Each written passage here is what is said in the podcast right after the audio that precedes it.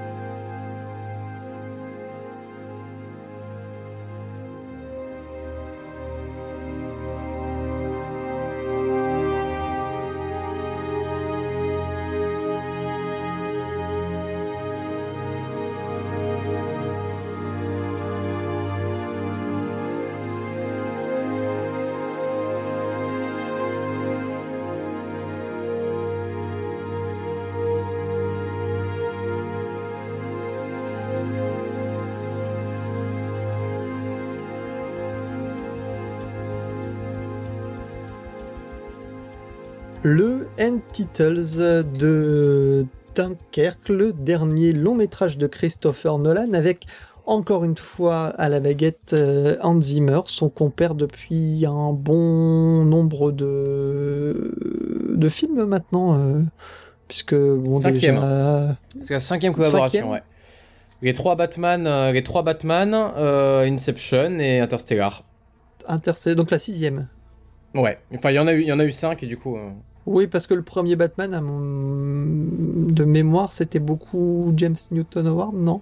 Il y, a eu Newton Howard sur les deux, Batman Begins The Dark Knight, mais Zimmer a toujours été là euh, de Begins à, à, Knight et à Knight Rises. Toujours est-il que nous avons donc une nouvelle collaboration euh, Nolan Zimmer qui, a toujours été assez intéressante cette collaboration parce qu'elle revisite notamment les obsessions de l'un et de l'autre, je trouve assez, de manière assez intéressante.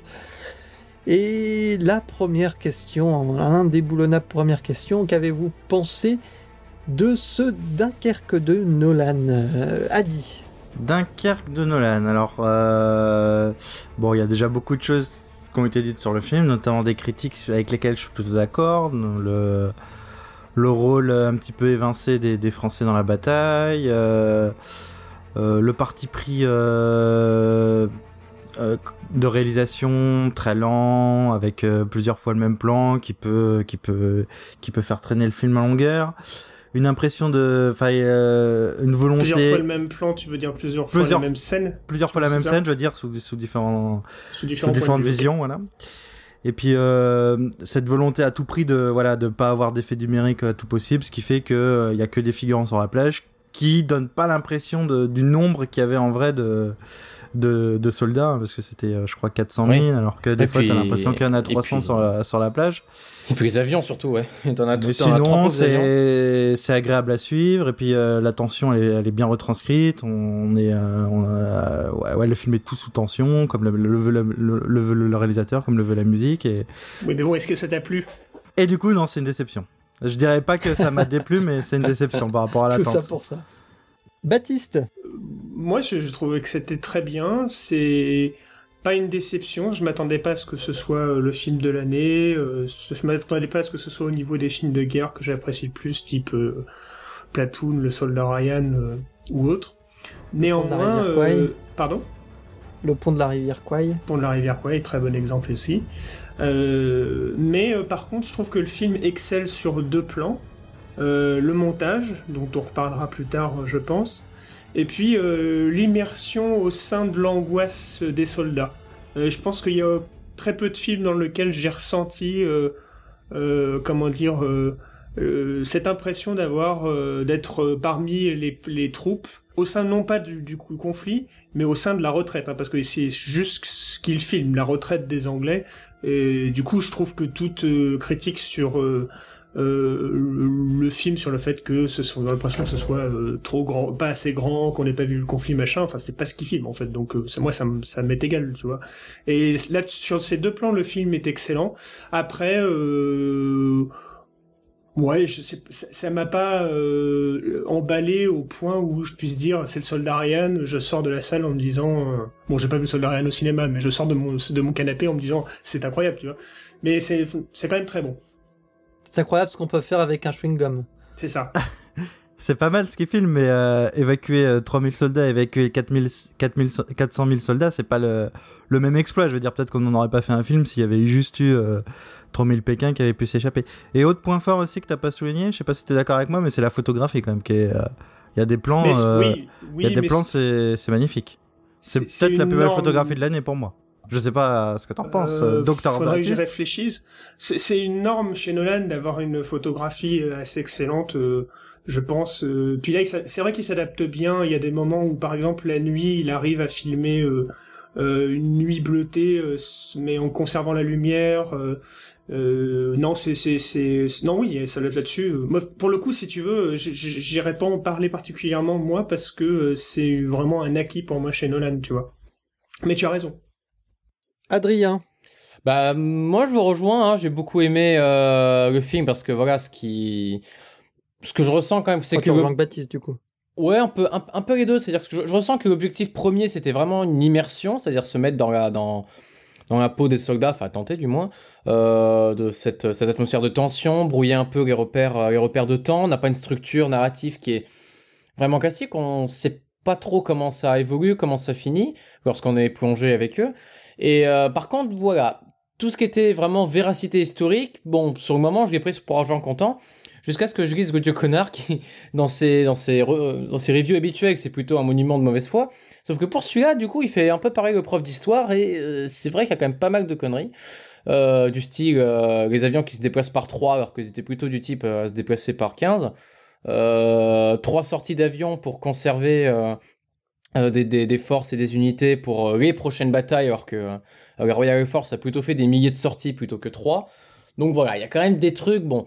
Mais en termes d'immersion, bah c'est, pour moi l'objectif numéro un du film, et c'est en ça que je l'ai adoré. Et la musique a un rôle euh, essentiel puisqu'elle est omniprésente dans ce métrage. Et euh, voilà, Zimmer a fait un très bon travail. Juste, je réponds sur un truc. Euh, non pas en te taclant, mais parce que je, je lis ça et que je suis toujours un petit peu surpris.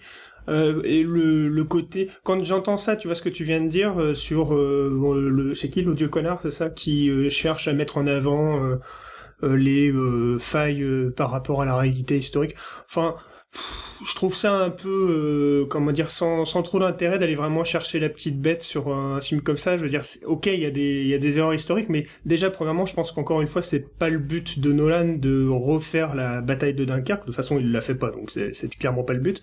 Deuxièmement, euh, comment dire, quand quand les euh, les problèmes historiques sont euh, grotesques, ça devient un problème dans un film. Maintenant, si tu veux aller la chercher la petite bête dans n'importe quel film, ah non, c'est pas des petites bêtes, ils trouvent à chaque scène ils trouvent un truc, donc c'est pour ça. Mais, ça t'a euh, empêché toi de te, te, ah non, te ressentir en 1940 ah, pas du tout. Dunkerque, toi? Ah pas du tout, c'est ce que je dis. Sur le moment, sur le moment, j'ai tout pris pour argent comptant. C'est après, en lisant le truc, que euh, voilà, on me dit effectivement, il y a ça, ça, c'est un euh, super spécialiste de la Seconde Guerre mondiale, ou alors qu'il bah allait chercher ensuite sur Internet toutes les failles qu'il pouvait. Non, euh, bah non, il était prof d'histoire. Et, ah non, c'est parce que c'est son métier que, que fait ça.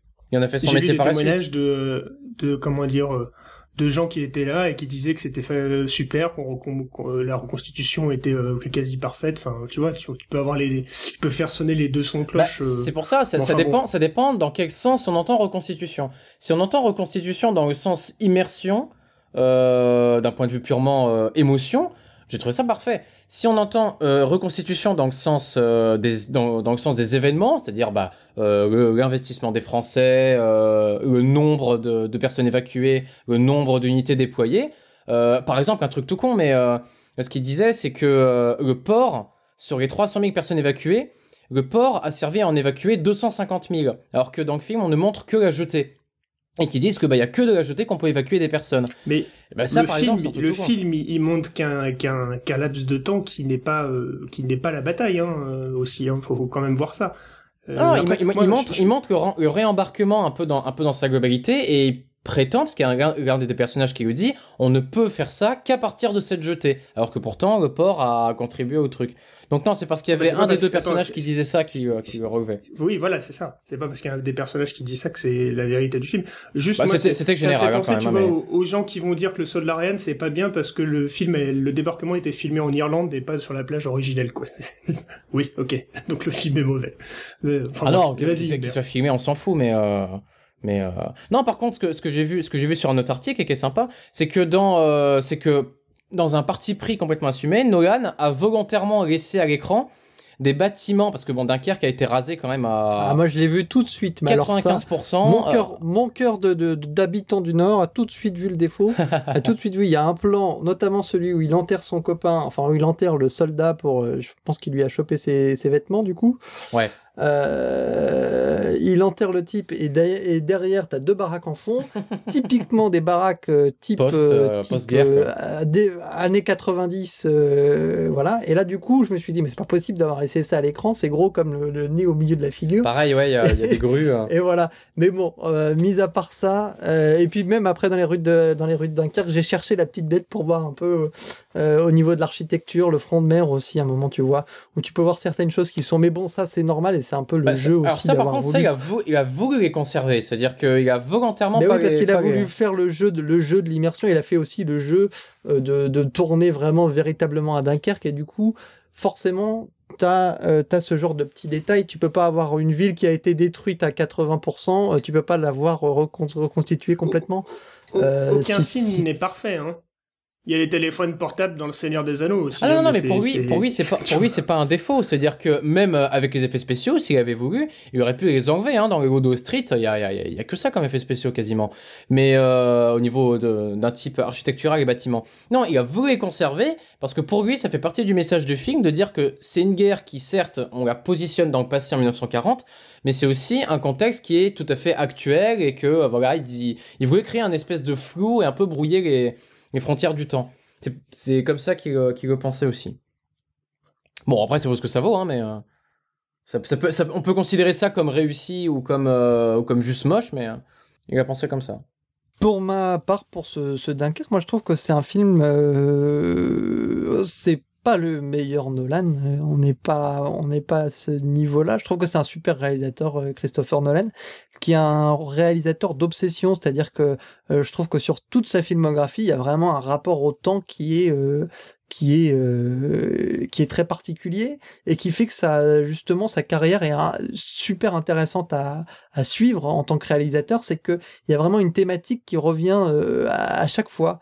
Et ce rapport au temps moi je trouve qu'il est fascinant. Alors on l'avait dans Interstellar on l'a bien sûr dans Inception on l'avait dans les Batman on l'a euh, ici dans dans dans dans Dunkerque et c'est même un des arcs narratifs puisque tout est euh, divisé en, en trois rapports. Il y a le rapport des euh, des hommes sur la plage euh, qui vivent, c'est sur la semaine, euh, il me semble. hein, sans, Oui, oui, c'est ça, sans me tromper, les hommes sur le bateau, c'est- sur un, Un, jour, jour, et les pilotes, c'est sur une heure. Et du coup, je trouve que toute cette tension, euh, enfin tout, tout, tout ce rapport au temps apporte cette tension et apporte ce, ce rapport en fait qu'on peut avoir euh, sur un moment qui peut durer pour certains une seconde et pour d'autres euh, pour d'autres dix minutes en fait.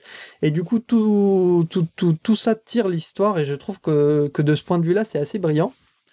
Ensuite, il est peut-être pas exempt de défauts, non, même certainement pas, mais je trouve que globalement tout est, est bien est bien ciselé. Et la pression, comme l'a dit Baptiste, qui ressort de l'ensemble, euh, on est vraiment asphyxié, on est vraiment avec ces gars dans dans, dans, dans, dans toute leur situation et on est pris vraiment dans un étau dans ça, je trouve que le, le- la musique de Hans Zimmer joue un rôle primordial, même si c'est pas forcément la plus intéressante à la réécoute de Hans Zimmer, c'est même certainement pas la plus intéressante, mais euh, elle a un vrai rôle, euh, un vrai rôle narratif, un vrai rôle de, de, de, de, de- de- dans le film.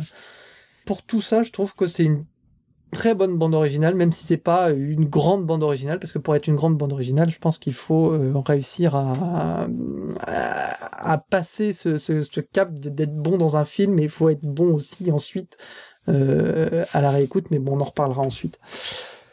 Euh, je propose justement de rentrer un peu plus dans le vif du sujet. Baptiste, tu voulais parler du montage, parce qu'on peut en parler peut-être un petit peu après. Euh, alors Euh, juste, est-ce que tu as une musique où on entend euh, l'horloge, le, clic-clac le tic-tac. Alors la première The Mall, on retrouve ce tic-tac euh, qui fait partie un peu, qui est devenu presque un gimmick dans le, le- le- la collaboration de Zimmer-Nolan. On le retrouve, on le retrouve régulièrement. Et dans The Mall, il me semble qu'on le retrouve à la fin du morceau.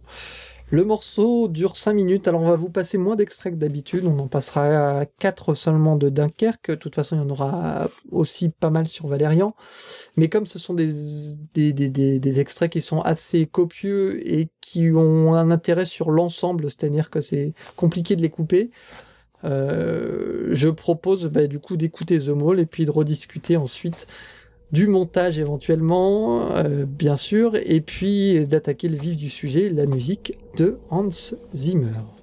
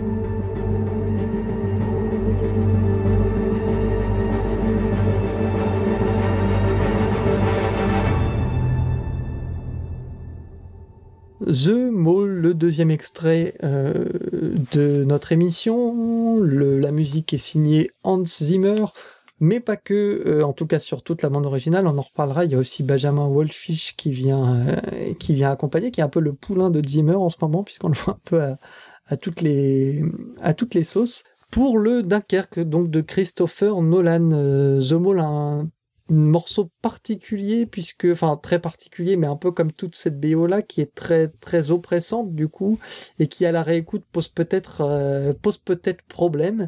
Et on va en discuter puisque maintenant après avoir scruté le, et, un peu euh, éludé le, film on va en venir à sa bande originale et savoir un peu ce que vous avez justement euh, pensé de ce travail de Zimmer et pas que de Zimmer du coup de Wolfish aussi Baptiste, peut-être?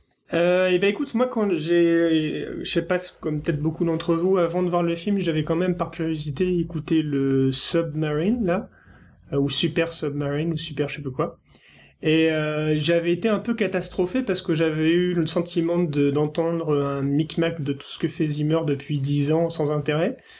Et, euh, et voilà, donc je suis allé voir le film, j'ai fait quand même attention à la musique, de toute façon on ne peut pas ne pas faire attention parce qu'elle est omniprésente et peut-être euh, trop pesante dans, à certains moments.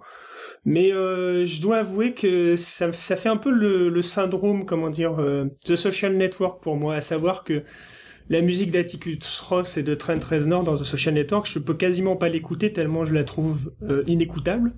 Euh, mais dans le film. Ah, t'es vache, moi je trouve qu'il y a des moments qui sont cool. Bah, non, chacun, je respecte ton avis, euh, cher ami. Mais euh, dans le film, elle est euh, vraiment. Euh, elle donne vraiment le ton du film, le ton des actions, le rythme des actions. Elle est vraiment parfaite dans The Social Network.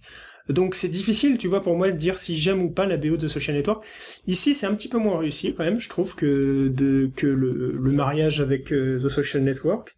Mais euh, surtout ce, ce, ce, morceau par exemple The Mall qu'on vient d'entendre qui dont on entend ce son là un peu latent là qui fait voilà. On l'entend tout le film. Bah c'est vrai que ça donne euh, l'ambiance aussi le ton du film et que euh, le film ça fout un de ses mal de beats ce son hein, après, ouais le film serait bon ça illustre la tension. On est encore je pense dans le dans les, les euh, la lignée de ce qu'il faisait avec le Joker, ce type de tension euh, tendue. Euh, alors que le Joker, c'était un glissando, on en avait déjà parlé. Ouais, cette distorsion un peu sonore. Adi pourra nous en parler s'il si, veut, mais je veux dire, voilà, je trouve que la musique, le, mari le mariage musique-image est réussi. Après, euh, on peut aussi se demander si ça aurait pas pu être réussi et d'une meilleure qualité Avec une autre de composition. Musique, euh... Ouais, avec une musique peut-être plus plus classique, orchestrale que. Non, non, non, pas forcément. Alors là, non, pas forcément plus classique, mais un petit peu plus euh, intelligemment euh, composé, un peu avec des des mariages sonores qu'on n'aurait vraiment jamais entendus. Bon, il, il reste quand même dans sa zone de confort, mais il l'adapte bien à l'image. En fait, pour terminer très vite, j'ai quand même l'impression que Zimmer, quand il est avec Nolan, il fait ce qui, des fois, il fait ce qu'il fait euh, comme il fait dans tous ses films d'habitude, mais avec Nolan, il prend le soin de vraiment marier au maximum avec les images, là où je pense que dans pour d'autres films, il fait juste le job et puis euh, etc. Quoi. Donc voilà, plutôt bien. Adi. Bah pour une, une fois n'est pas coutume, mais je suis euh, vraiment d'accord avec Baptiste. J'aurais euh... j'aurais même pris moi comme exemple le film Gravity, tu vois qui euh, ah oui, oui, pour le euh... coup je trouve que la musique elle accompagne très bien pendant tout le film euh, Alors, euh, là, la tension. On pas du tout d'accord, c'est pour que tu as choisi bah, je veux dire, elle, elle, est, elle est dans l'objectif, c'est d'accompagner la tension et tout. Elle y arrive plus ou moins bien, mais en tout cas, c'est l'objectif. Pour certains, c'est réussi. Et moi, je trouve ça dans la, je trouve que dans le film, voilà, ça m'avait pas dérangé, mais qu'à la réécoute, je prends aucun plaisir en fait euh, à écouter euh, la BO de Gravity et j'ai pris peu de plaisir à écouter celle de Dunkerque. Alors que dans le film, l'efficacité, elle était là, elle était atteinte et euh, ça marchait, euh, bah, comme tu l'as dit, euh, plus ou moins bien, moins bien que pour d'autres films, mais, mais en tout cas, c'était efficace. mais à la réécoute, Je, vais rebondir avant Adrien, si tu le permets, Adrien. Je voulais, je, je voulais juste dire, en fait, puis bon, comme ça, ça va me donner, donner un peu le sentiment que j'ai sur cette BO.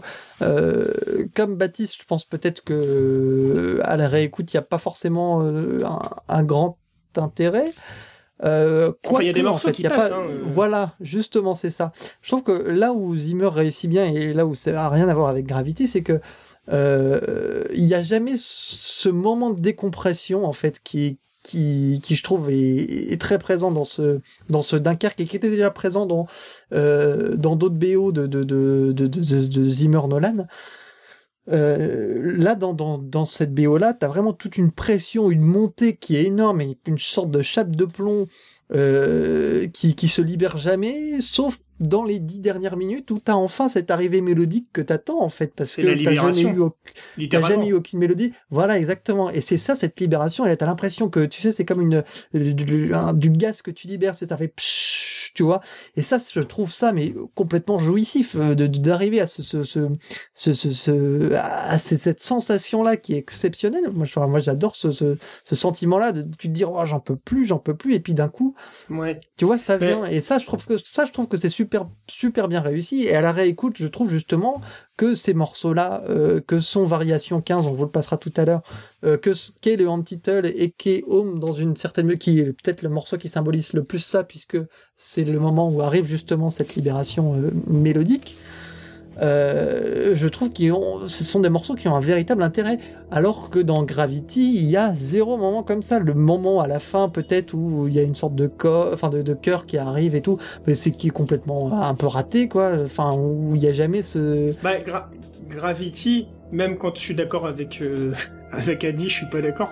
Gravity, je trouve que l'utilisation de la musique est anti-subtile, quoi. T'as vraiment, c'est le, le, principe musical qu'ils ont fait pendant toute une partie du film, c'est que t'as un amas sonore qui augmente, qui augmente, qui augmente jusqu'à ce que ça te casse les oreilles et d'un seul coup, il le coupe.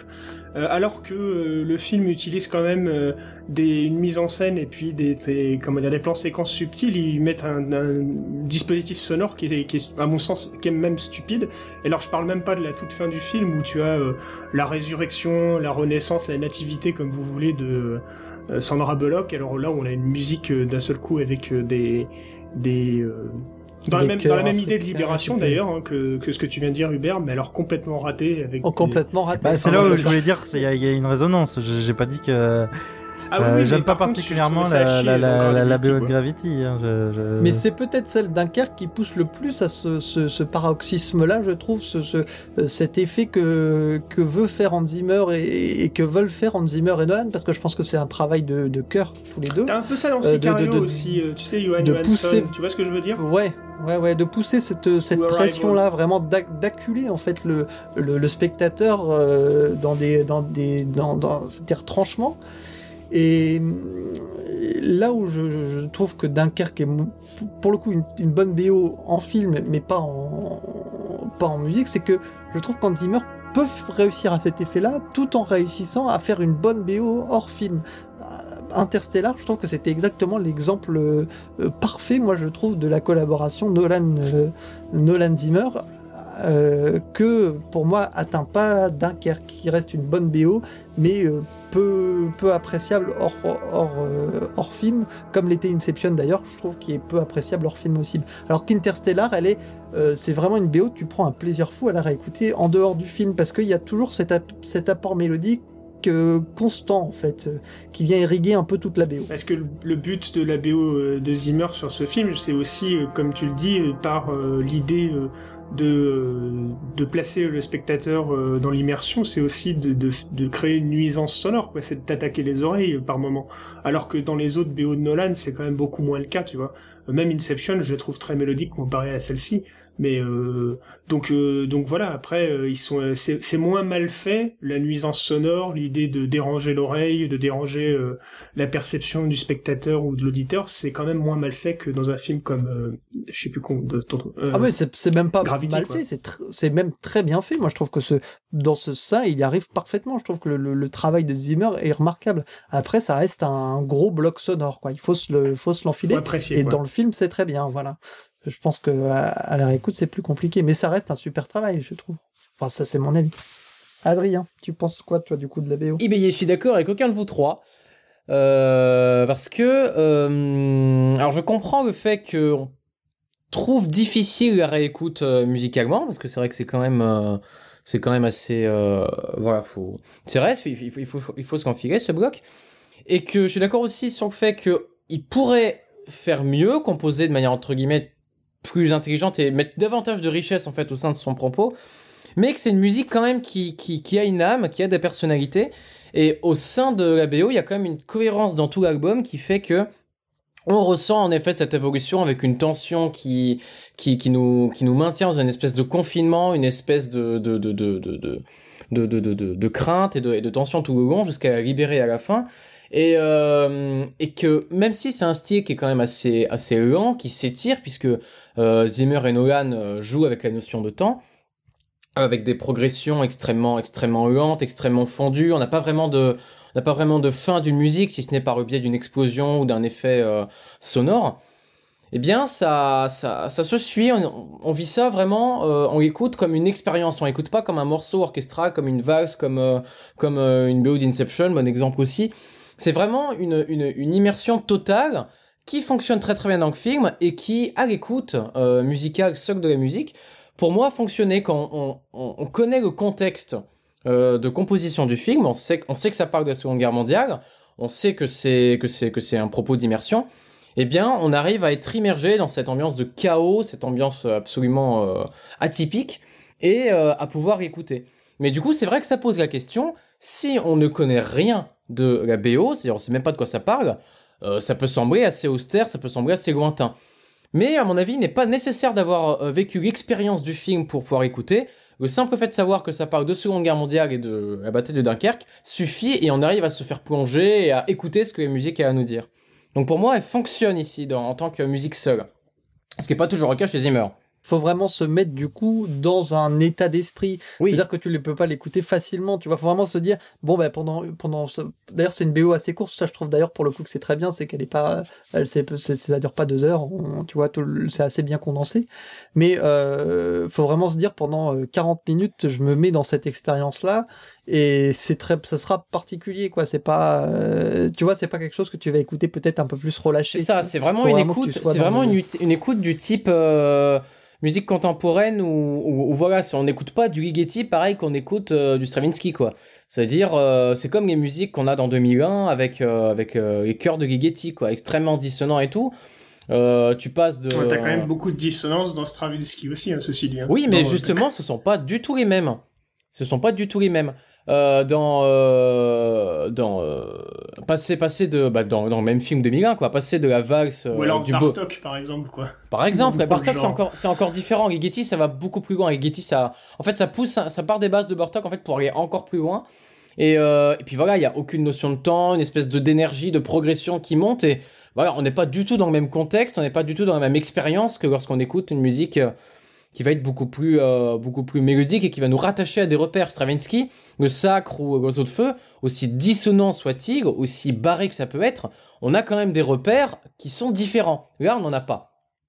Il y a un morceau peut-être qui, permet de, de synthétiser un peu tout l'album. Je trouve que c'est Home euh, qui apporte toute l'attention et qui justement à la fin apporte ce relâchement euh, mélodique. On, écoute le morceau et puis on discute ensuite notamment justement de cette fameuse mélodie qui, euh, mais qui n'est pas, qui n'arrive pas de nulle part. Voilà, petit teaser.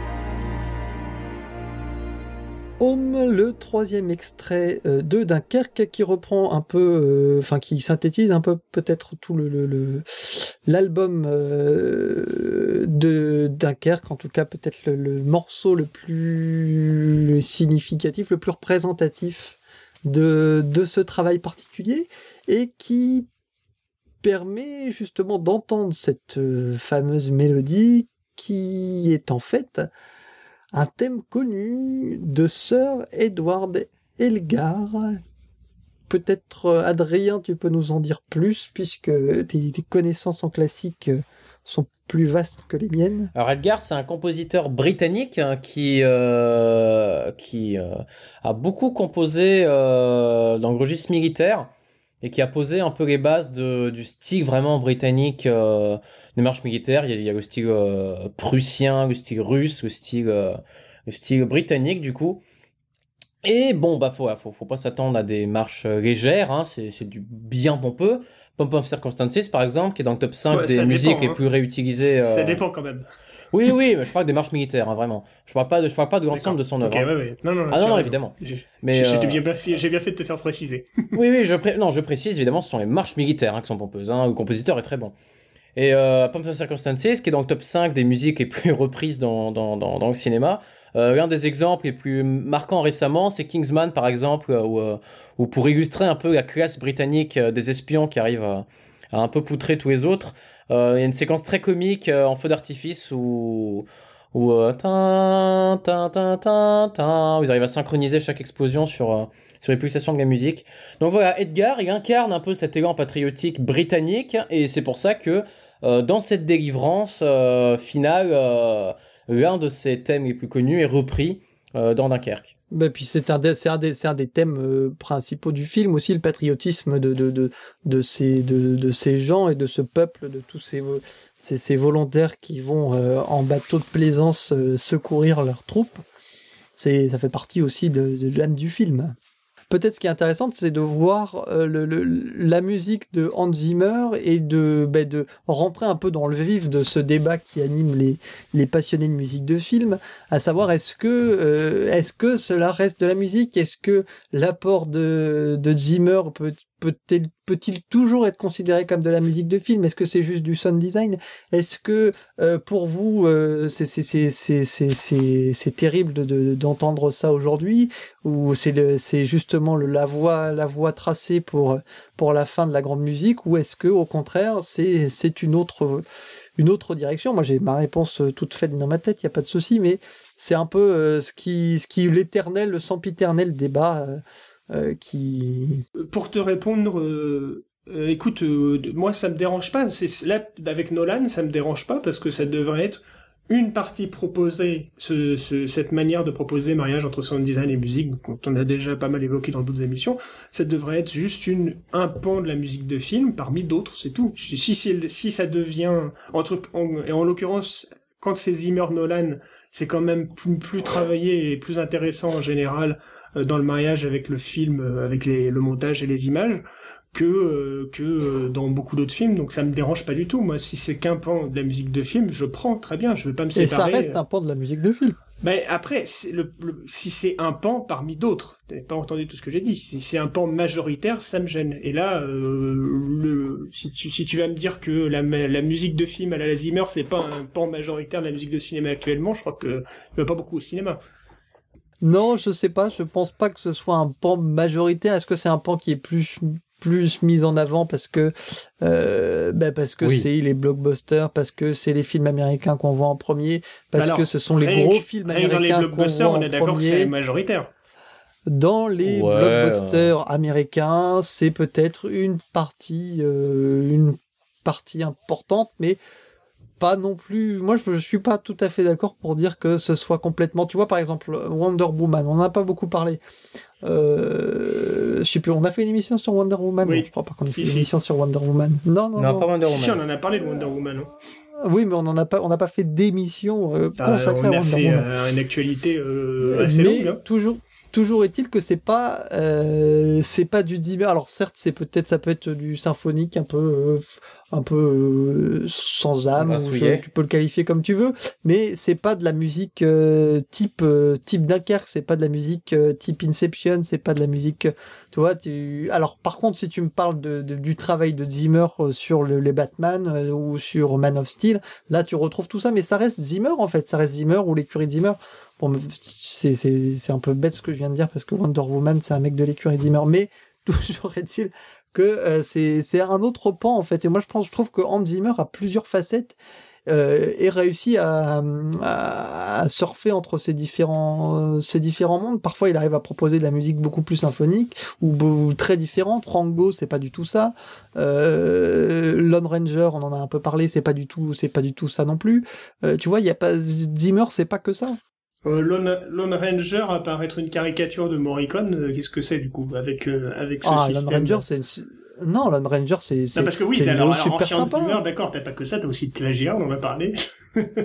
Mais non, mais alors on va en reparler. Non, mais je fais, tu je fais la mauvaise tu, langue, mais... tu voulais évoquer Evangelis, bien sûr, moi j'y ai pensé puisque je te- t'en ai parlé hors, hors antenne là, euh, du End Titles euh, qu'on a écouté en début d'émission, qui reprend euh, tout à fait le- le- les gimmicks de Vangelis, mais qui décuple aussi la force de, ce, de cette thématique, je trouve, et qui donne aussi un, un vent frais dans ce dans cette composition. Bah, moi, je, je disais donc que euh, c'est surtout la, dans la fin du morceau qu'on vient d'entendre, dont les auditeurs ne se souviennent plus, parce qu'on a parlé pendant longtemps de Gladiator. mais c'est une blague. Euh, où il reprend euh, les, donc, les variations Enigma. Donc, tu disais le morceau c'était Nimrod, d'Edouard Elgar.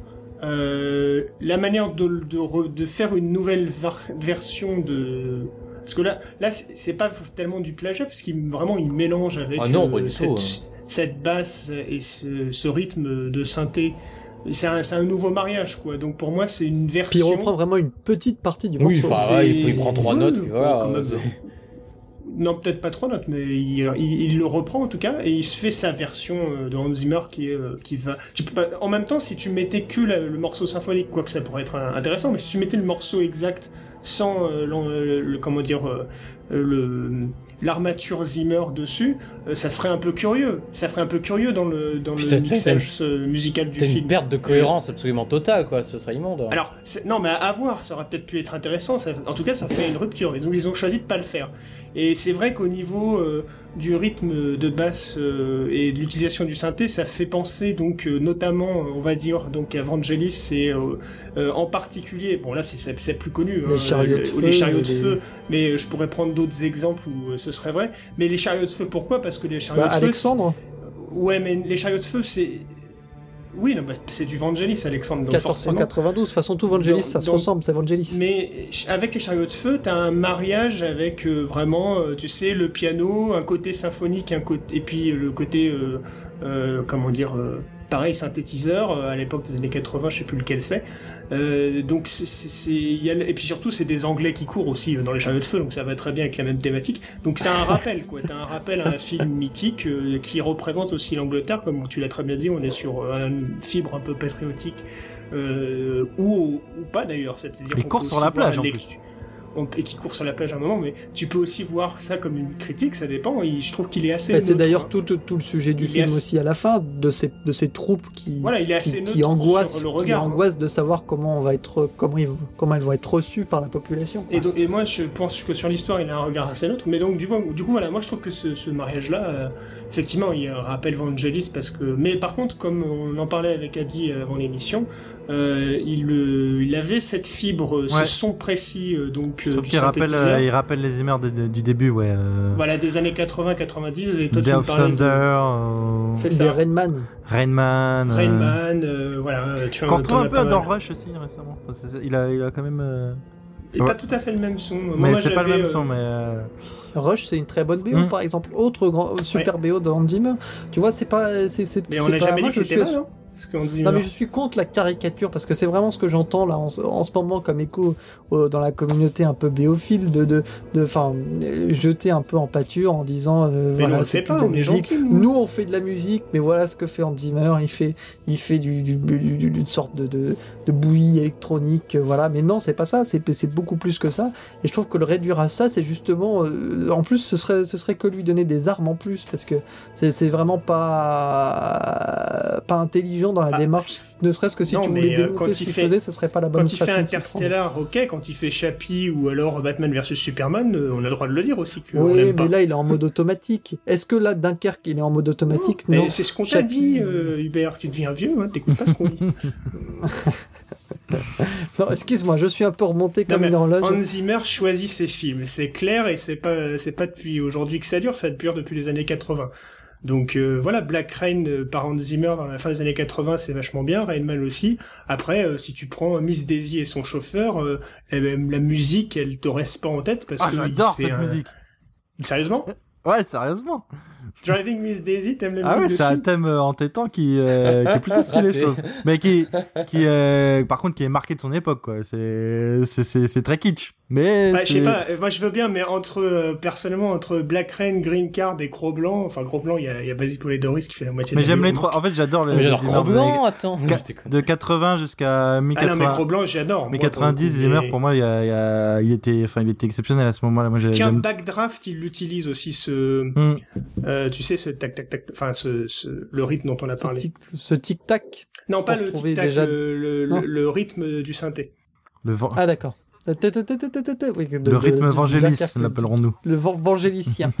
Enfin, tout à l'heure, je disais que j'aimais pas. que- Enfin, que Vangelis, c'était toujours la même chose. C'était Ah non, là, une façon de caricaturer la chose. Moi, j'aime beaucoup Vangelis, mais il a un style quand même bien marqué. Il a un style t'es- quand reconnaissable. t'entends du- pas... Bah, quand t'entends du Vangelis, tu sais que c'est du Vangelis. C'est un Tu sais peu que un. Vangelis, c'est un peu un Zimmer de l'extrême en fait au niveau du style. C'est-à-dire c'est encore plus poussé électronique, Non, mais, mais encore moins d'harmonie en fait. non, je, suis- je suis pas d'accord, Ah c'est juste non. que le synthé vieillit très vite, le son du synthé, le son électronique vieillit très vite, du coup, c'est le son des années, du synthé des années 80 a énormément vieilli, alors que celui de Zimmer est encore en vogue, mais dans 10 ans, le son a- de The Dark Knight, ça, ça sera vieux, tu vois. Ah non, les- je, par- je parlais pas, je parlais, je parlais pas du tout en termes de, de- de vieillissement ou quoi. Je dis il y a une branche encore plus électronique, c'est-à-dire c'est encore plus, on va dire, Zimmer il est, euh, il est grossièrement Ah oui, oui. à 50-50, Vangelis il est plus à 80-20 quoi au niveau électronique euh, acoustique. Ça, ça dépend des, ça dépend des albums. La ferme des animaux, euh, Je propose de, en- de, de clôturer, si vous le voulez bien, sur ce Dunkerque et euh, de passer justement variation 15 qui permet de réentendre euh, ben, ce thème d'Edouard Elgar et puis cette armature donc euh, zimmerienne, mais pas tant que ça puisque euh, c'est Benjamin Wolfish, je pense, qui s'est qui s'est chargé de, de, de, de toute cette cette de, d'intégrer cette mélodie au, score puisqu'il est crédité sur ce morceau-là et sur le End Titles aussi où on retrouve cette mélodie. Benjamin Wolfish qui est le petit poulain de, Zimmer qu'on avait entendu dans le Cure for Wellness en début d'année qui était une BO euh, à mon goût très très bonne, enfin une bonne BO. Voilà, une bonne première, enfin plus ou moins première BO puisqu'il en avait fait quelques-unes avant, mais voilà, c'est l'occasion de le réentendre. On va écouter Variation 15 et puis ensuite, euh, eh ben, nous passerons peut-être à autre chose.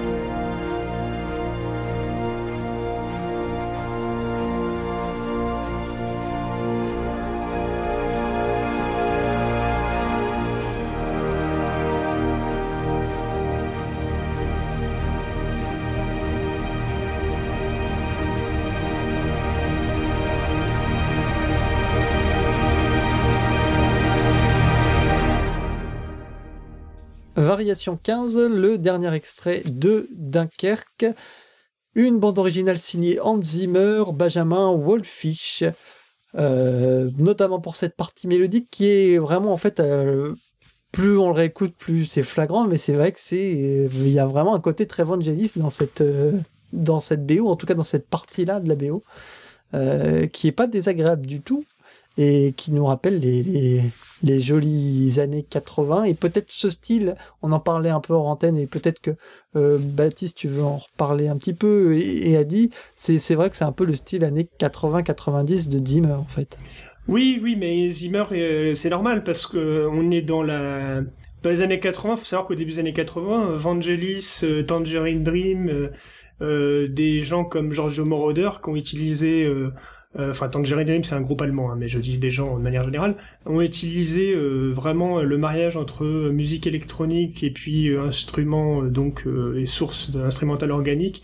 Et, et, ou alors presque que de l'électronique, ça a mis en danger quand même la musique symphonique au milieu des années 80. Il y a diverses histoires euh, de, de, de, de, conflits entre les compositeurs euh, symphoniques type Goldsmith, Williams. L'ami Kubrick aussi dans Orange Mécanique. Euh, Alors oui, mais c'est plus tôt, ça, on est en 70, Orange Mécanique. Oui, mais déjà, déjà oui, oui, il utilise une, comment dire, C'est le, le c'est un Mexicain qui a, qui a fait ce, ce thème-là. Je me rappelle plus, il a un nom de fille, mais euh, j'ai oublié le nom, je retrouverai à la limite, mais euh, donc Orange Mécanique, là, il remixe euh, pour le coup de la musique symphonique avec euh, avec des instruments électroniques, mais là, c'est pas de la même chose dont je parle parce que Vangelis et puis Moroder, Tangerine Dream, ils composent à l'aide de de, de, de, comment dire d'une instrumentation, instrumentation électronique qui varie, on va dire, de 60% à 95% du score, si tu veux. Et Walter Carlos. Pardon? Walter Carlos. C'est pas Wendy Non, c'est Walter Carlos. Ouais, c'est Walter Carlos. Mais, mais je crois qu'il se faisait appeler Wendy Carlos, si mon nom est... Enfin bref, c'est Carlos quand même. C'est ça, Wendy Carlos, je te confirme. C'est juste pas Carlos tout court, Carlos. Non, non, c'est Wendy Carlos. Donc Orange Mécanique, il, ouais, il, a, il a travaillé sur Shining aussi. Euh, donc, euh, d'ailleurs, tu vois, quand tu regardes sur euh, Wikipédia, donc Orange Mécanique Stanley Kubrick, arrangement, sous le nom de Walter Carlos, Wendy Carlos. Mais tu vois, arrangement, ça veut dire ce que ça veut dire. C'est pas une composition. C'est pas un thème original. Même si, pas de la, si le, la musique de Guillaume Tell, là, qui est la plus restée la plus célèbre, c'est un enregistrement qu'il avait fait avant Orange Mécanique. Donc Kubrick s'est euh, resservi et qui a eu un succès considérable euh, à l'époque où le film est sorti. La, la BO euh, s'est vendue, le, enfin le morceau s'est vendu de manière incroyable à ce moment-là. C'était l'un des morceaux qui venait, qui était issu d'un film les plus vendus euh, de l'histoire. Mais pour moi, ça reste quand même presque de la composition, c'est-à-dire que c'est vraiment de la réinterprétation. c'est pas, c'est, pas juste on prend le thème et puis on le recrache. Il y a vraiment un travail derrière de réutilisation On est d'accord, mais c'est différent de bah, ce que fait pour le coup Zimmer là, dont on vient d'en parler hein, avec euh, Elgar. Euh, c'est un peu la même idée, mais euh, Vangelis, ce qu'il fait euh, de, avec la musique de film ou pas de film, parce que donc on parlait en interne de l'apocalypse des animaux avec euh, Adi, et non pas euh, la ferme des animaux. La ferme des animaux, c'est le bouquin de Orwell, mais l'apocalypse des animaux, qui est une très très belle musique de Vangelis, l'une de ses plus belles. c'est alors toi tu dis que c'est composé pour un documentaire, mais moi je croyais que c'était vraiment une composition à part Adi.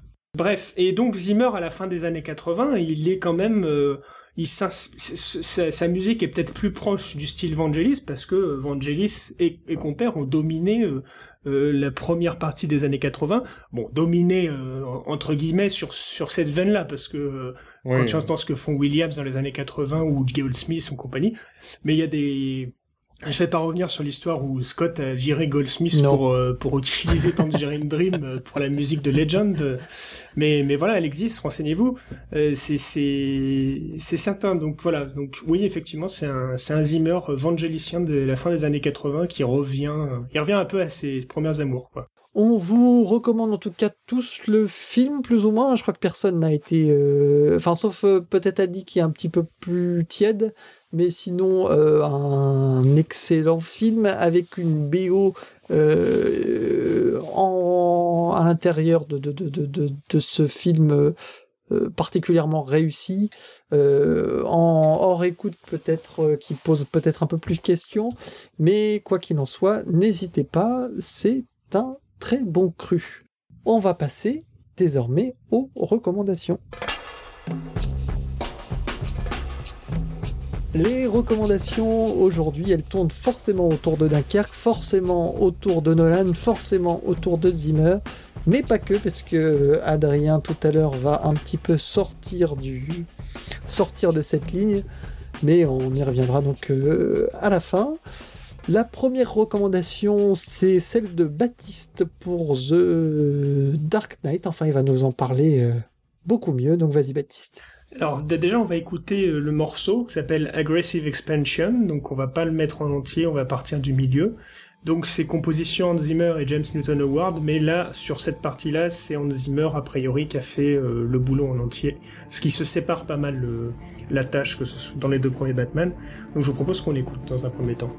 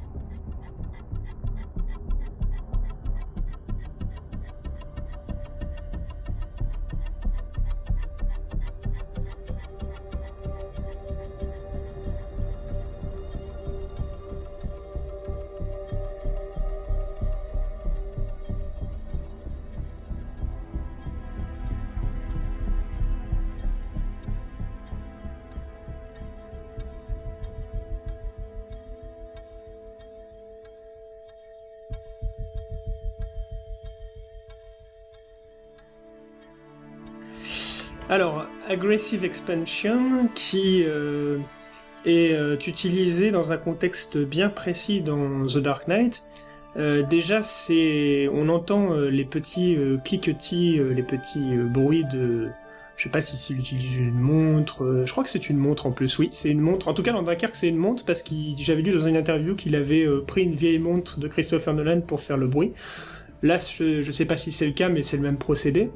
Et en fait, pourquoi je fais intervenir euh, cette musique-là? Déjà, je pense que c'est l'une des premières fois où Nolan et, et Zimmer utilisent ce, petit euh, procédé musical euh, de montre pour symboliser dans le temps, la temporalité un peu différente, qu'ils vont utiliser beaucoup sur Interstellar. J'ai pas le souvenir qu'ils le fassent avant, mais peut-être, je me trompe, peut-être. Ah, ah avant ce Batman Avant, avant ce Batman. Sherlock Holmes 1, c'est après, non? Je parle de Nolan. Après, oui. oui, mais même, euh, même ça reste une idée de Zimmer. Hmm, Sherlock Holmes, ça doit être en même temps. Non, non, de toute façon, chez Nolan, euh, c'est quasiment leur première collaboration avec Batman. Hein. Je crois qu'il bah, y a Batman, Begins. Euh, Begins, ouais. Oui, mais dans Begins, il n'y a, pas, y a, pas, non, y a pas ça. Y a pas ça. Et donc, en fait, l'idée, la séquence dans The Dark Knight qu'on voit, c'est un triple assassinat qui est monté en même temps. Donc, c'est un montage alterné Et du coup, un triple montage alterné. Quoi. Il y a, euh, on a la première séquence où on montre comment le juge va se faire assassiner dans sa voiture qui va exploser. La deuxième séquence, c'est euh, le, commissaire qui va se faire assassiner en buvant euh, son verre de whisky dont il a empoisonné le verre. Et la troisième, c'est bah, le Joker qui vient chercher Harvey Dent, mais qui va tomber sur un os qui s'appelle Batman. Et donc le montage et, euh, et fait de manière à ce que les trois séquences se passent en même temps et au rythme euh, de la musique. Donc on symbolise euh, la temporalité par euh, le cliquetis de la montre. Et puis on monte sans pression, à savoir plus on avance dans la comment dire avec la proximité de l'assassinat, le moment de l'assassinat, et plus l'espace sonore est envahi par la musique. Et en fait, moi quand j'ai vu Dunkerque, je me suis dit il a pris cette séquence, il a pris exactement ce montage, exactement euh, le même genre d'idée musicale, même si euh, il n'y a pas que ça euh, dans, dans Dark Knight au niveau de la musique, mais il a pris la séquence de, de The Dark Knight et il l'a fait sur tout le film. Pour moi, c'est la même chose, cette séquence-là, vous la regardez bien, de Dark Knight, et vous l'étirez sur 2 heures, euh, enfin 1h45 en, en l'occurrence, pour le, un film de guerre sur Dunkerque, et ça donne Dunkerque. Donc voilà, je trouve que la musique finalement qui peut symboliser le plus la mise en scène de Dunkerque, vous la trouvez dans The Dark Knight. Oui, peut-être euh, bien, peut-être euh, peut-être pas, parce que moi je trouve que c'est vraiment un concept qui développe depuis longtemps. Mais c'est vrai que musicalement, euh, en fait, je trouve qu'Interstellar peut-être symbolise encore mieux ce. Oui, non, mais là, j'ai encore mieux ça. Alors moi, je suis pas d'accord sur mieux, mais j'ai pris, euh, euh, comment dire, euh, le plus ancien euh, dans, dans mon souvenir. je parle du montage à, à trois temps. Euh, je vois pas où tu vas le trouver dans, dans Interstellar par contre. Ou alors toi tu dois être resté sur, euh, sur la montre. non, non, non, non, mais il y a, peut-être pas ce. Si, si, il y, a un, y a un moment. montage. Au moment où il y a, les vagues dans Interstellar, tu vois. Peut-être pas. Moi je pensais peut-être plus dans, euh, dans, dans, dans, le scénario en fait. Il y a ce, ce passage là où euh, tu as le différentiel entre euh, eux qui sont qui sont sur le, le, dans l'espace et puis euh, sa fille qui, qui est sur Terre. il y a ce rapport au temps. Mais du coup, t'es pas, c'est pas, c'est pas vraiment un exercice de montage. C'est plus d'un point de vue scénaristique. Mais c'est Et puis surtout que t'es à deux temps, alors que et puis en fait non, tu suis euh, totalement Matthew McConaughey, donc t'as genre c'est un retour. Euh, c'est pas la même chose. Là, tu as un montage à trois temps et qu'est-ce qu'on a dans Interstellar? On a, comme tu l'as dit, la vision sur les avions, donc, donc sur les pour les les soldats, je crois que c'est un, une heure. Non, c'est C'est une semaine.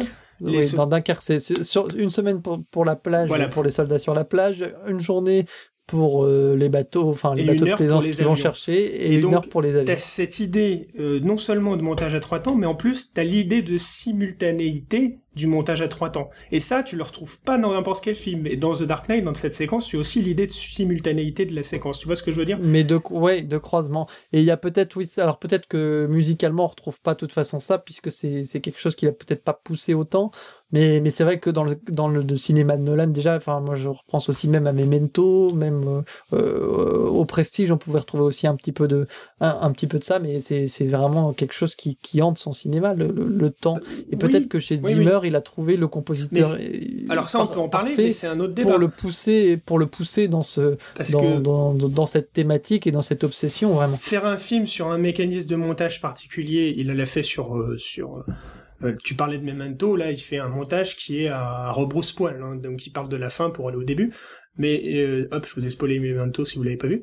Euh, mais du coup, euh, je veux dire, là, c'est un mécanisme de, de montage d'avoir donc, si je te dis trois trois séquences alternées, c'est vraiment un montage alterné sur tout le film.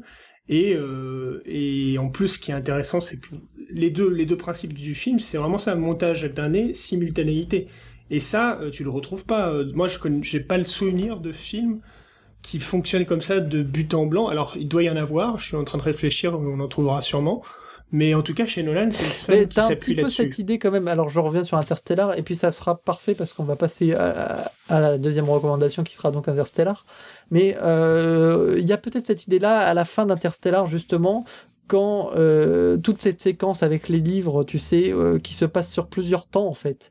Euh, il y a peut-être cette euh, peut-être plus ce, ce, ce rapport-là et également le passage où lui se retrouve euh, en fait dans la peau d'un jeune et, euh, et c'est sa fille qui est sur le lit de mort en fait. Pas la même chose, c'est pas un montage alterné, c'est une interjection, une. Mais je crois que alors je il me semble que temps non non t'as le vois. montage alterné sur le le moment où la fille elle voit les signes et où lui est en train de de c'est lui qui passe le message en fait. Tu vois ce que je veux dire? C'est Je me souviens ce- pas de ça. Moi, je me, je me souviens du montage alterné, tu sais, quand il y a les vagues sur la planète avec les vagues et qui se rend compte que c'est pas des montagnes mais des vagues. Et là, euh, il me semble bien euh, me souvenir que la musique, justement, utilise le cliquetis de, de, de, de la, de, de la montre. Et d'ailleurs, peut-être que chez Nolan, maintenant, euh, le cliquetis de, le, enfin, le fonctionnement de l'horlogerie ou de la montre, ça peut peut-être signifier un montage alterné parce que on l'entend, elle traverse la BO de Dunkerque, si tu veux. Elle est jamais là à un moment précis particulier. Je, elle, est tra- elle, elle traverse d'un, Ouais, de tout au toutes parts. Euh, dans euh, Interstellar, on l'entend à des moments bien précis. bien précis. ouais. Et je me demande si à chaque fois c'est pas un montage alterné, il faudrait vérifier. Et, euh, et donc The Dark Knight, on l'entend que là, pour le coup, que ce que j'ai passé. Et ben le morceau que je vais vous passer, ce sera ma recommandation parce que vous avez compris, j'aime beaucoup Interstellar. Le morceau s'appelle Cornfield Chase. euh, c'est un des morceaux les plus marquants de, de- de- de la bande originale, même si toute cette BO est excellente. Donc je, ne, vous recommande bien sûr le film, je vous recommande euh, la bande originale. On s'écoute Cornfield Chase et puis si vous voulez, on en rediscute brièvement ensuite.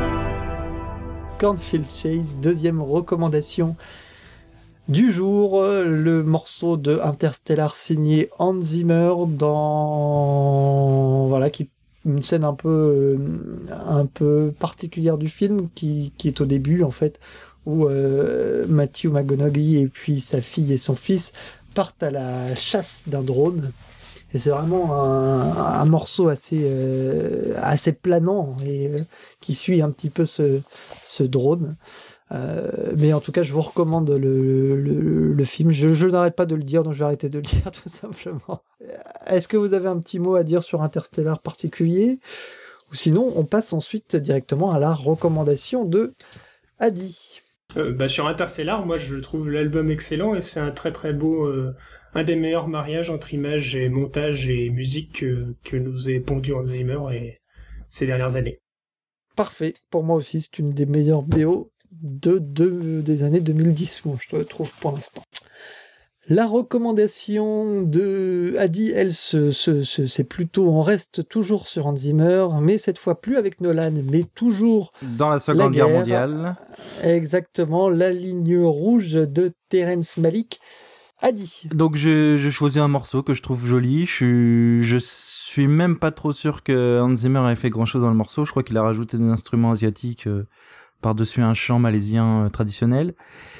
C'est une musique que je trouve magnifique, bon qui est euh, malheureusement un petit peu euh, comment dire escamotée dernièrement dans l'utilisation dans une pub qui qui qui, qui, peut qui peut la rendre insupportable, mais euh, je la trouve toujours aussi belle. Et donc, euh, voilà, comme les recommandations, c'est parler des musiques qu'on aime. J'ai choisi celle-là.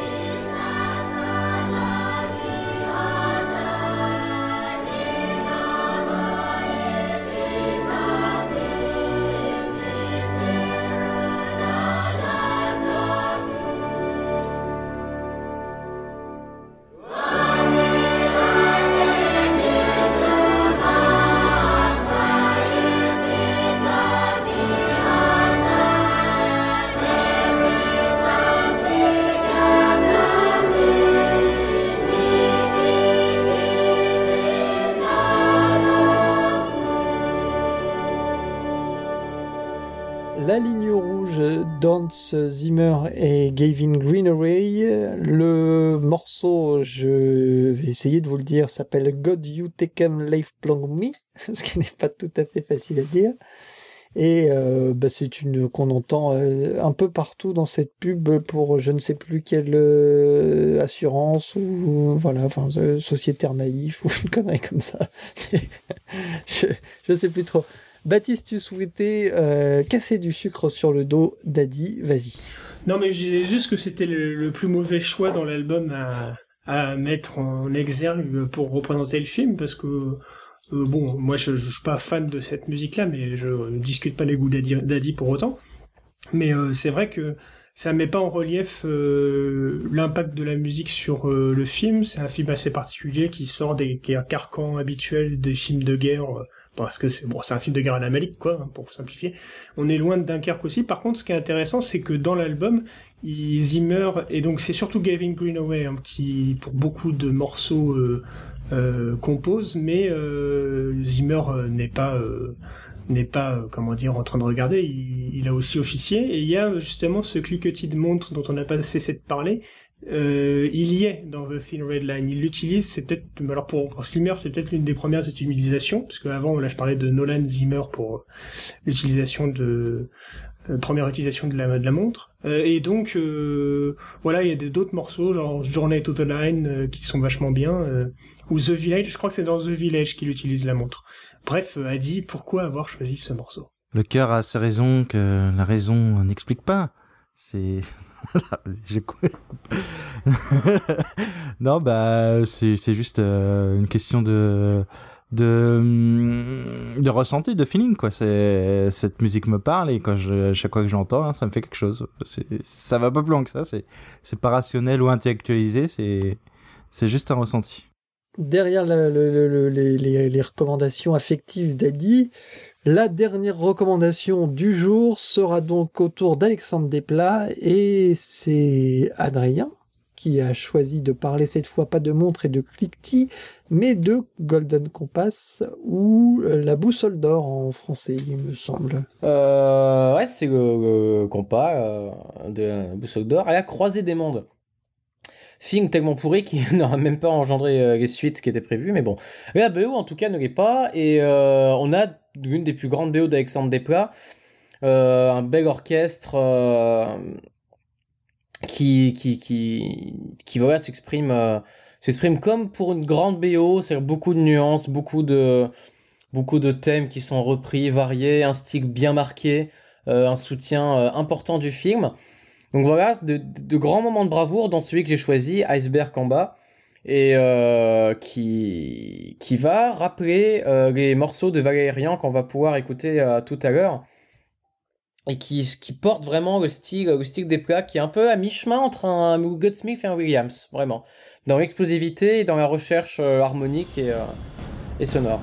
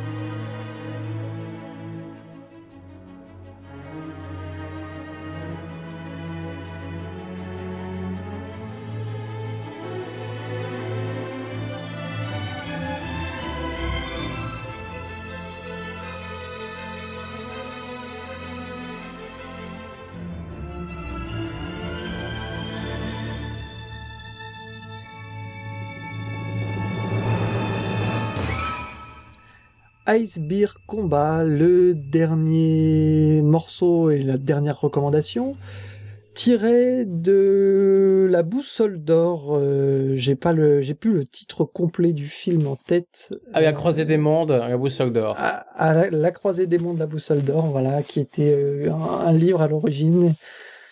Il y a aussi une très bonne BD qui a été faite sur ça et, et voilà et le film bon apparemment euh, est pas trop réussi Dixit Adrien met une très bonne BO d'Alexandre Desplat qui nous permet d'enchaîner sur l'actualité.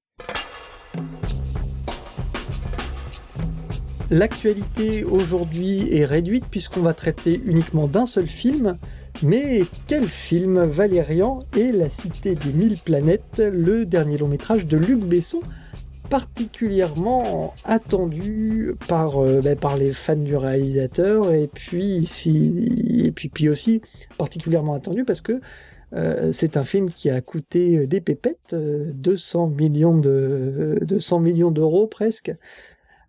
et presque beaucoup, beaucoup d'enjeux pour un résultat qui est peut-être peut-être à mes yeux un peu décevant, mais euh, bah, je, vais, je vais demander de faire un petit, vraiment un petit tour euh, rapide pour savoir ce que vous avez pensé du film. Et à la bande originale, on retrouve non pas Eric Serra, mais Alexandre Desplat.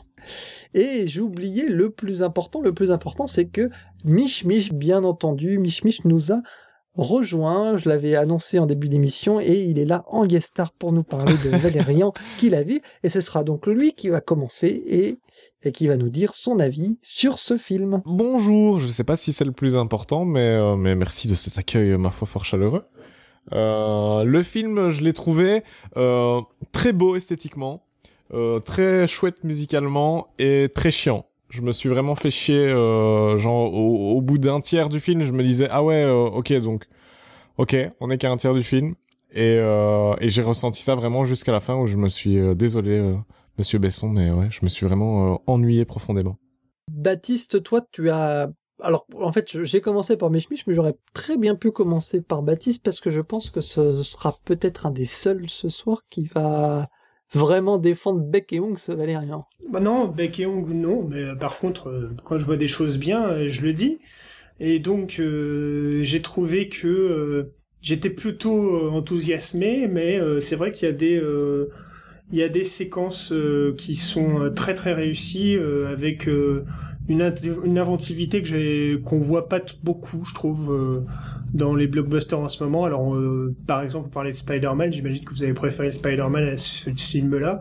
Mais enfin, en termes d'esthétique, c'est quand même pauvre Spider-Man quand tu vois un truc comme comme ce que tu découvres avec Valérian. Donc il y a des séquences qui sont très très réussies. Par contre, il y en a d'autres qui sont aussi euh, très ratées. Donc là, on s'accordera euh, sans doute.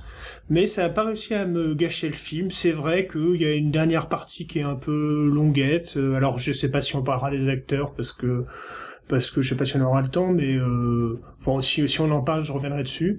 Mais voilà, moi je trouvais que c'était euh, je reprends ce qu'a dit Mich visuellement euh, assez réussi, avec pas mal d'inventivité.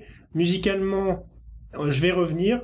Et, euh, et par contre, moi, j'ai été plutôt séduit. Ouais, je, je, suis- je suis assez client. Je trouve pas que ce soit. euh, je, enfin, je reviendrai là-dessus, mais disons que ce que j'ai aimé dans le film, c'est qu'il cite beaucoup de choses. Il y a beaucoup de séquences qui rappellent d'autres séquences qu'on a vues dans des films. Et pourtant, quand tu sors du film, t'as pas l'impression d'avoir vu cent mille fois ce film. Je trouve l'univers de ce film, il est quand même particulier. Il y a une patte qui est, euh, qui est, il y a des idées qui sont euh, que tu que j'ai pas vu 150 fois dans un film. Donc euh, j'entends Adi qui souffle, donc il va pouvoir dire une connerie. Et je pourrais, le, je pourrais le. Adi, Adi, toi, qu'est-ce que t'en as pensé?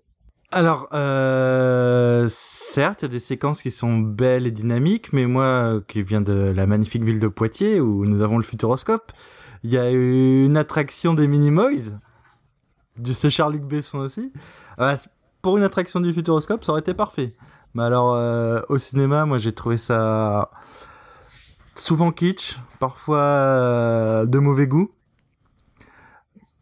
Au moins, il y avait les moyens. Oui. On sait où est passé l'argent. mais chez Luc Besson, s'il n'y a pas de gourdeur et de mauvais goût, c'est pas Luc Besson. la, produ la, la production value était, était intéressante, il y avait des choses à voir, on voit que voilà, ça fourmille de détails.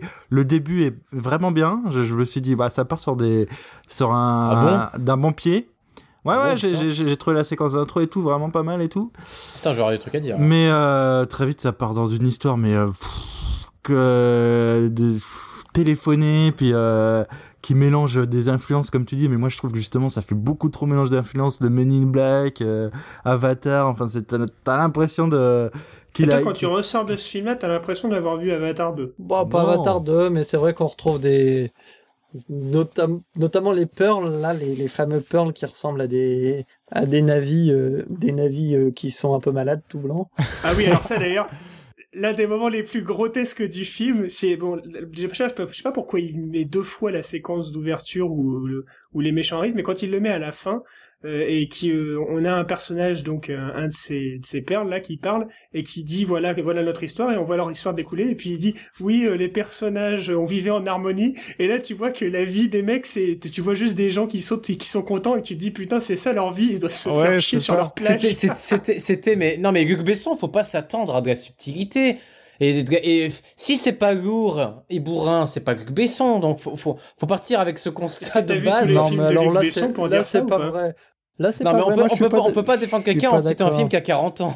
Non, tu Adrien, pas- euh, c'est pas la peine- c'est pas parce que tu dis une énormité qu'ils vont en dire une deuxième. Déjà, le Non, mais on peut pas 40 taper ans. comme ça gaiement sur Luc Besson euh, euh, juste pour le plaisir. C'est c'est c'est c'est pas on, on peut trouver euh, on peut trouver Luc Besson un peu un peu euh, un peu chiant un peu lourd ces dernières années c'est possible mais alors on peut pas non plus effacer d'un trait tout ce qu'il a tout ce qu'il a fait dans dans, dans dans dans sa filmographie tous les tous les, les films peut-être euh, inégaux, c'est sûr, pour euh, pour plagier, pour euh, pour citer Baptiste. Euh, mais euh, bon, et, et ça reste, il reste quand même des super films dans sa filmo. Il y a Léon. Oui, non, mais le- ça enlève pas, ça enlève pas le ce qu'il a fait. Bleu, Il y a le cinquième élément. Ah oui, Bah, si, ça tu enlève- dis que c'est cinquième élément, c'est- bourrin aussi. Mais ça enlève pas ce qu'il a fait. Mais ce que je veux dire, c'est que c'est plus, c'est plus le Luc Besson d'aujourd'hui. Cinquième élément, il y a un montage qui est subtil dans la, quand, la manière dont tu distilles. Ah non, le montage euh, oui, le l'aventure, montage oui, mais euh, les- le montage oui, mais les dialogues et le scénario, on peut pas dire c'est c'est anti-subtil. Mais c'est pas, Bah, c'est pas un défaut en soi, euh, c'est juste une, pas de, c'est une Moi, marque de fabrique. C'est un mauvais exemple. Hein. Je prends ça comme une marque de fabrique. Lucie- euh, les derniers, Lucie, les Arthur, euh, les Banlieue 13, les taxis, les, les, les, euh, Non, mais Banlieue 13, il produit, Banlieue 13, Arthur et pas réalise, mais c'est dans les années ça. 2000. C'est, Bah, tu parles la Lucie- même chose. Lucie, on va se concentrer exemple. rapidement. On va se concentrer rapidement sur la BO, ce qui nous intéresse vraiment, parce que bon, euh, je vais pas faire rapidement hein, sur euh, ce que j'ai pensé du film. Vous l'avez plus tous ou moins dit et, et laissé poindre. Mais ce qui nous intéresse surtout, c'est le travail d'Alexandre Desplat, qui a succédé euh, à Eric Serra, qui est le compositeur attitré de Besson depuis euh, depuis depuis des, des années maintenant, depuis quasiment les débuts. Depuis les débuts presque. Il y a peut-être eu quelques quelques quelques entorses, mais j'en suis même pas convaincu comme ça depuis Subway. Donc euh, donc ça fait quand même un bout de temps et on était un peu stupéfait de retrouver Alexandre Desplat euh, là. C'était ça c'est pas l'annonce s'est faite euh, quelques jours après son éviction de de, Star Wars euh, Rogue One. Et on se demandait tous est-ce que ce Valérian serait donc le le, le, le- reste de, de, de, Star Wars qu'il avait qu'il avait sous le coude? Et ben je pense pas, je trouve pas, et peut-être le premier extrait va nous en dire un peu plus. Euh, Il s'appelle Medusa, cet extrait, et on retrouve justement une touche un peu euh, Eric Serra. Euh, vous, vous me direz ce que vous en pensez.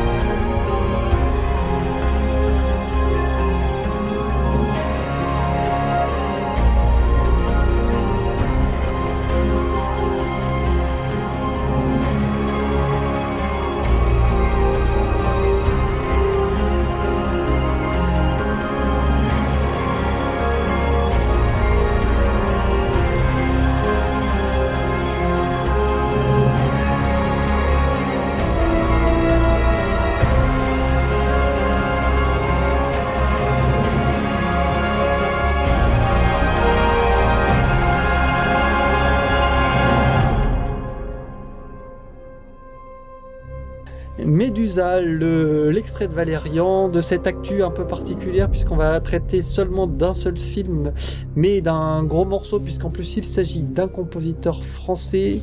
Qu'avez-vous pensé de la BO Qu'avez-vous pensé de ce Valérian de Desplat Est-ce qu'il vous a apporté tout ce que vous attendiez? Euh, C'était peut-être euh, peut-être beaucoup de pression sur ses épaules, surtout qu'en plus on l'a pas non plus évoqué, enfin je l'ai pas encore évoqué ça a été enregistré en, France. Voilà, ça a été enregistré à la maison de la radio. Euh, ben euh, c'est Adrien qui va commencer. Il va nous parler de la BO, mais il va nous parler brièvement du film puisqu'il voulait, il voulait dire que c'était pas bien, mais euh, Non, voilà. pas du Est-ce tout. que, c'est- est-ce que tu veux en dire plus? Euh, ouais, alors je suis pas d'accord avec Mich Mich. En fait, c'était un peu, c'était un peu l'inverse de mon ressenti pour moi, dans le sens où je trouvais que c'était, c'était assez kitsch à un moment au niveau, au niveau esthétique, au niveau, euh, au niveau des, ouais, du, du, scénar un peu aussi. Euh, je me suis pas ennuyé quand je me suis laissé porter quand même. euh, Au contraire d'Adi, j'ai trouvé que le début était un peu chiant. Était assez bourrin. Par la suite, je sais pas si je me suis fait ou quoi. La suite, j'ai trouvé que ça, ça déroulait, que c'était. euh, Enfin voilà, j'ai dû rentrer dans un peu l'univers Besson. Quand je parle du début, c'est l'introduction avec toutes les espèces, hein, c'est pas particulièrement bois. hein. Ah oui, non, je, ce début-là. Oui, non, je pense. En fait, le début, à partir du moment où Valérian Je ça, apparaît. je euh, trouvais ça une, le passage sur C'était une ouais. bonne idée.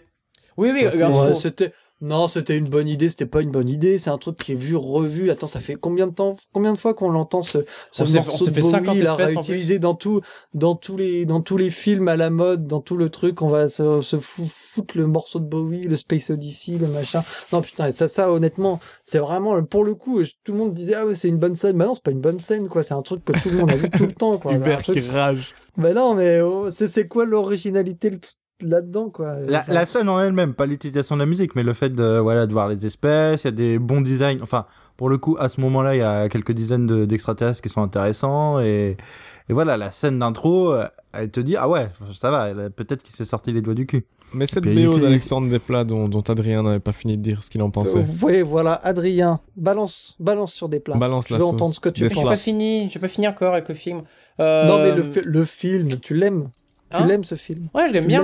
Je l'aime bien. Après, voilà, il y, a, il y a un peu, il y a un peu les travers de Besson, mais là où je rejoins Baptiste, c'est que on- quand on ressort du film, on n'a pas l'impression d'avoir vu 500 fois. Il y a une patte, il y a une esthétique, et même s'il y a des défauts, voilà, le fait que les, per- les personnages voilà, sont écrits un peu. euh, Enfin voilà, il y, a- il y a ce goût de la punchline un peu bourrin, il y a. le- il y a un manque de finesse quand même dans, le- dans, le- dans, les- dans certaines actions, euh, fait qu'ils aient...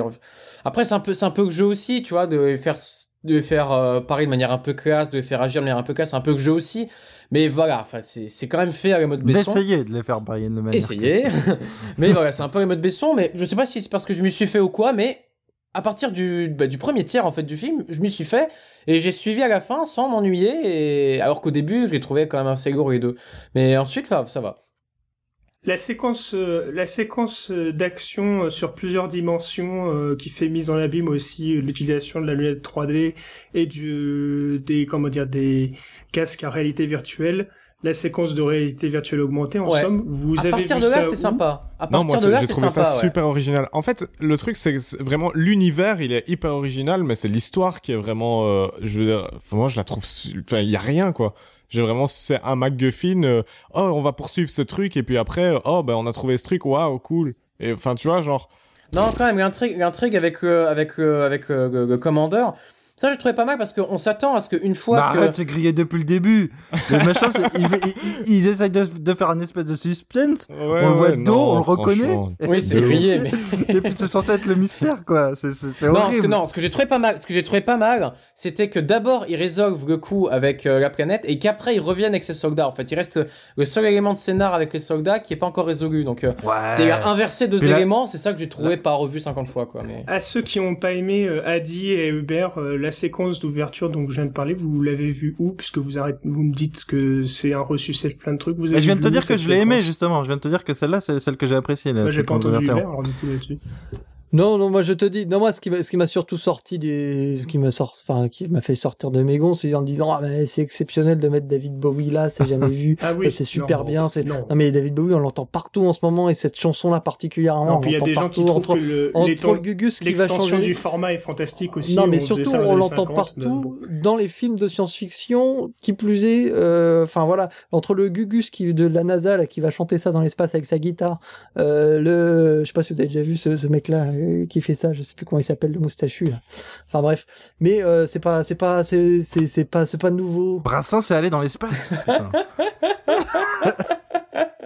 La scène de Paul Dance, on en parle? Putain, j'avais envie de m'arracher les yeux. Oui, quoi. alors ça, oui, c'est une catastrophe.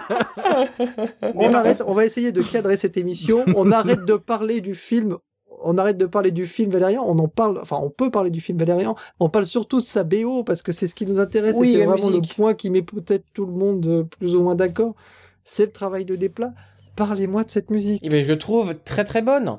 Très très bonne. C'est-à-dire que euh, il arrive à, il arrive à vraiment euh, à, à- à gérer un peu les multiples influences et demandes. C'est-à-dire comme tu dis, il y a des influences Serra, mais il y a aussi son propre style des plats qui est tout à fait marqué. Et, euh, et il s'accorde très bien dans le film, dans le sens où j'ai l'impression que les, les séquences moyennes en fait ont une musique moyenne et les bonnes séquences ont de super musique. Par exemple, une des scènes que je trouve les plus pourries, c'est exactement ce que tu disais, Baptiste. C'est au moment où on est sur la planète qu'on te fait comprendre que c'est un paradis, tout va bien, c'est merveilleux. Tiens, il va, elle va pas du tout finir en, en cendres. Et à un moment, il- elle se réveille. Ah, il fait beau aujourd'hui. Enfin, C'est juste le Ah ouais, kitschissime le est plus total.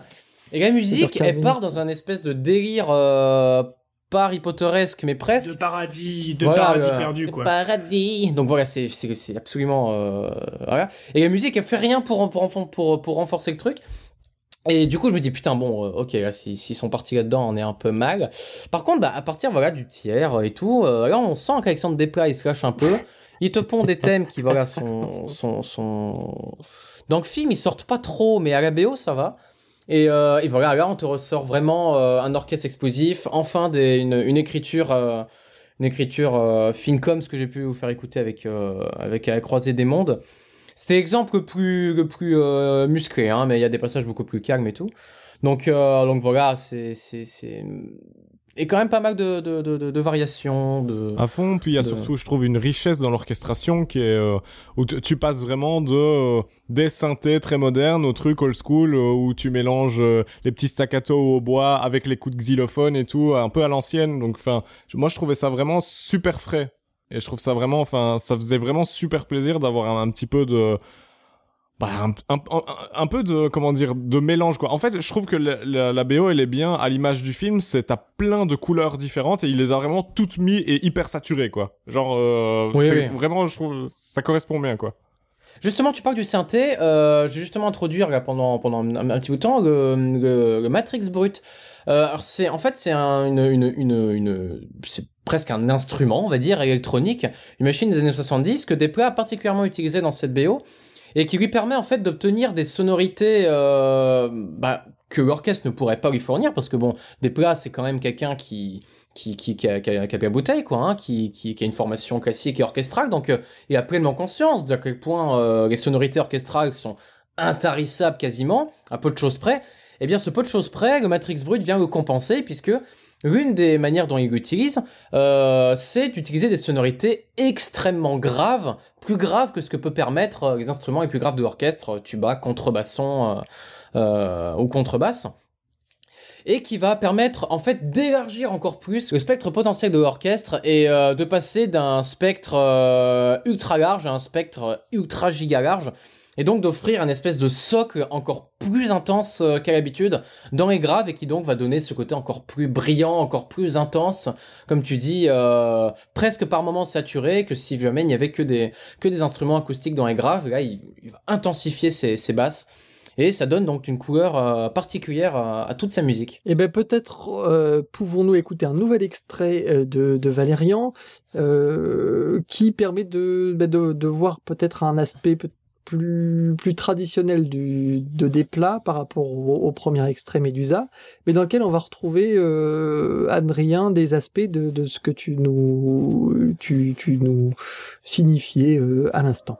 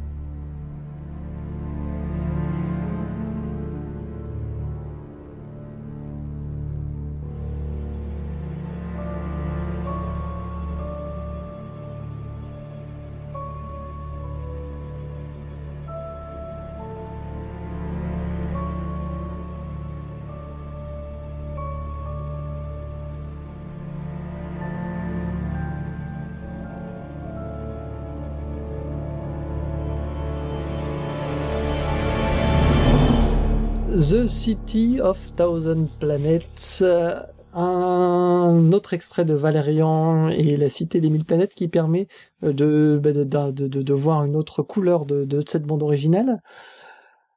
Adrien, notamment, tu avais une, un, petit, un, petit, un petit mot sur ce morceau et ses variations. Un petit mot, ouais, vous avez pu remarquer le thème qui grandit, qui grandit, qui gagne en puissance, et surtout à quel point il est repris, varié par tous les différents instruments. Euh, dans des dans des dans des dans des leitmotifs qui ne sont pas distincts en fait. Euh, à peine l'un a fini, l'autre recommence et c'est c'est ça ça représente un peu la multiplicité des planètes, des couleurs différentes, des euh, des rythmes différents, des variations mélodiques. Donc c'est assez chouette d'avoir presque un, un outil croissant qui semble s'embraser en fait. On a presque un embrasement lorsqu'on découvre cette cité des mille planètes. Baptiste, ton avis sur ce nouveau cru d'Alexandre Desplat euh, ce morceau, je trouvais qu'il se rapprochait euh, euh, un peu de la pavane de Gabriel Fauré. Mais mais bon, peu importe. sur la musique, eh ben, je l'ai trouvée très très bonne dans le film. J'étais vraiment, je suis ressorti en disant enfin une très bonne BO cette année. Et puis, euh, à la réécoute, je suis assez d'accord avec ce que vous avez dit sur la richesse, sur euh, différentes influences. Euh, mais au final, bah, j'ai été moins séduit à la réécoute. Et je me demande si à force de d'aller un peu dans tous les sens, finalement, il perd pas un peu une identité pour le film. Bah, en lisibilité. Et puis, j'arrive pas à ressortir une identité musicale du film, ce qui est pas forcément grave mais euh, j'étais un peu refroidi à la réécoute. Alors c'est c'est pas que c'est mauvais, hein, mais c'est une bonne BO de film et peut-être qu'il faudra que je la, réécoute encore plus pour euh, absolument en jouir. Mais euh, euh voilà, j'avoue que je, m'attendais à mieux en sortant du film à la réécoute et je suis pas complètement convaincu. Même s'il y a des petites choses qui m'ont plu. Par exemple, je rebondis sur ce que disait alors tout à l'heure. Du coup, il y a un moment Adrien sur le côté caricatural de la musique sur la séquence de la plage au début.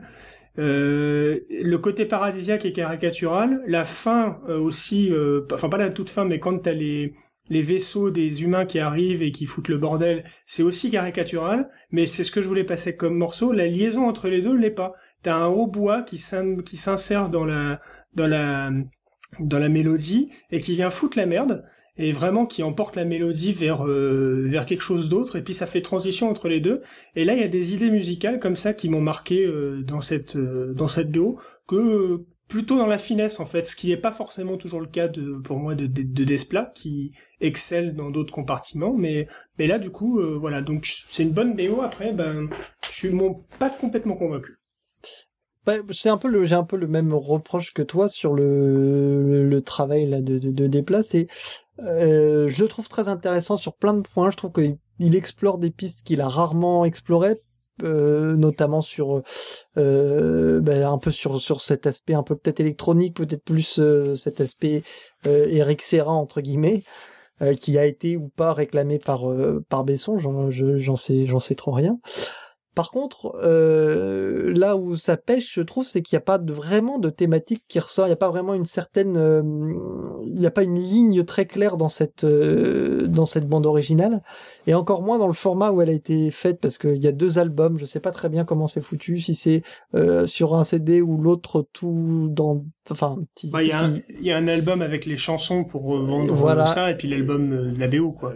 L'album de la BO, mais alors, je, moi j'ai vu ça sur iTunes et ils ont mélangé un peu les trucs, donc c'est un peu foutraque. Je me demande c'est pas la c'est pas la version américaine sur iTunes qui a les deux les, les deux de les deux opus un peu mélangés. Je trouve que à, l'inverse de films, tu vois, comme Les Gardiens récemment, euh, le film échoue pas mal quand il fait intervenir les chansons. C'est pas euh, c'est pas très bien utilisé. Et, ah non, et puis surtout, on a parlé vite fait de la, la, séquence du du striptease qui est une catastrophe. De toute façon, le personnage de Rihanna sert à rien globalement. Mais, euh, mais. Euh, Et tu me demandais la, la définition de kitsch tout à l'heure, bah le design de son personnage. C'est non, c'est de définition, mauvais goût. C'est pas kitsch. Oui, c'était de mauvais goût. Je, me suis corrigé après, mais c'est de mauvais goût. Non, mais là, on est d'accord. Bah, c'est du Luc Besson, quoi. Nous ne soyons pas surpris. Mais arrête avec ça. c'est un truc de fou. Je trouvais que, je trouvais que Baptiste, il a, il, a, il a, souligné un petit truc intéressant, c'est que ça lui rappelait Forêt. C'est vrai qu'il y a certains passages qui sont euh, assez impressionnistes, en fait, dans la musique. C'est ce qui est plutôt agréable, je trouve, ce qui est plutôt rare dans les blockbusters.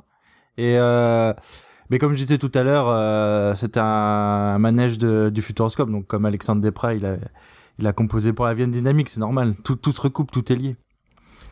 J'ai trouvé euh, le, le thème euh, des comment ils s'appellent les types d'avatars là les, les, perles ouais voilà ceux avec leurs perles euh, et eh ben le leur eh thème ben, en tout cas le premier morceau qui les qui les évoque le prochain. ça me faisait penser à, euh, au jingle qu'il avait écrit pour Canal Plus alors je sais pas si euh, j'ai raison en comparant les deux là comme ça, euh, j'ai pas fait le comparatif avant, mais euh, ah, moi ça me fait penser au au festival de Cannes, le, carnaval des animaux, l'aquarium de Camille Saint-Saëns.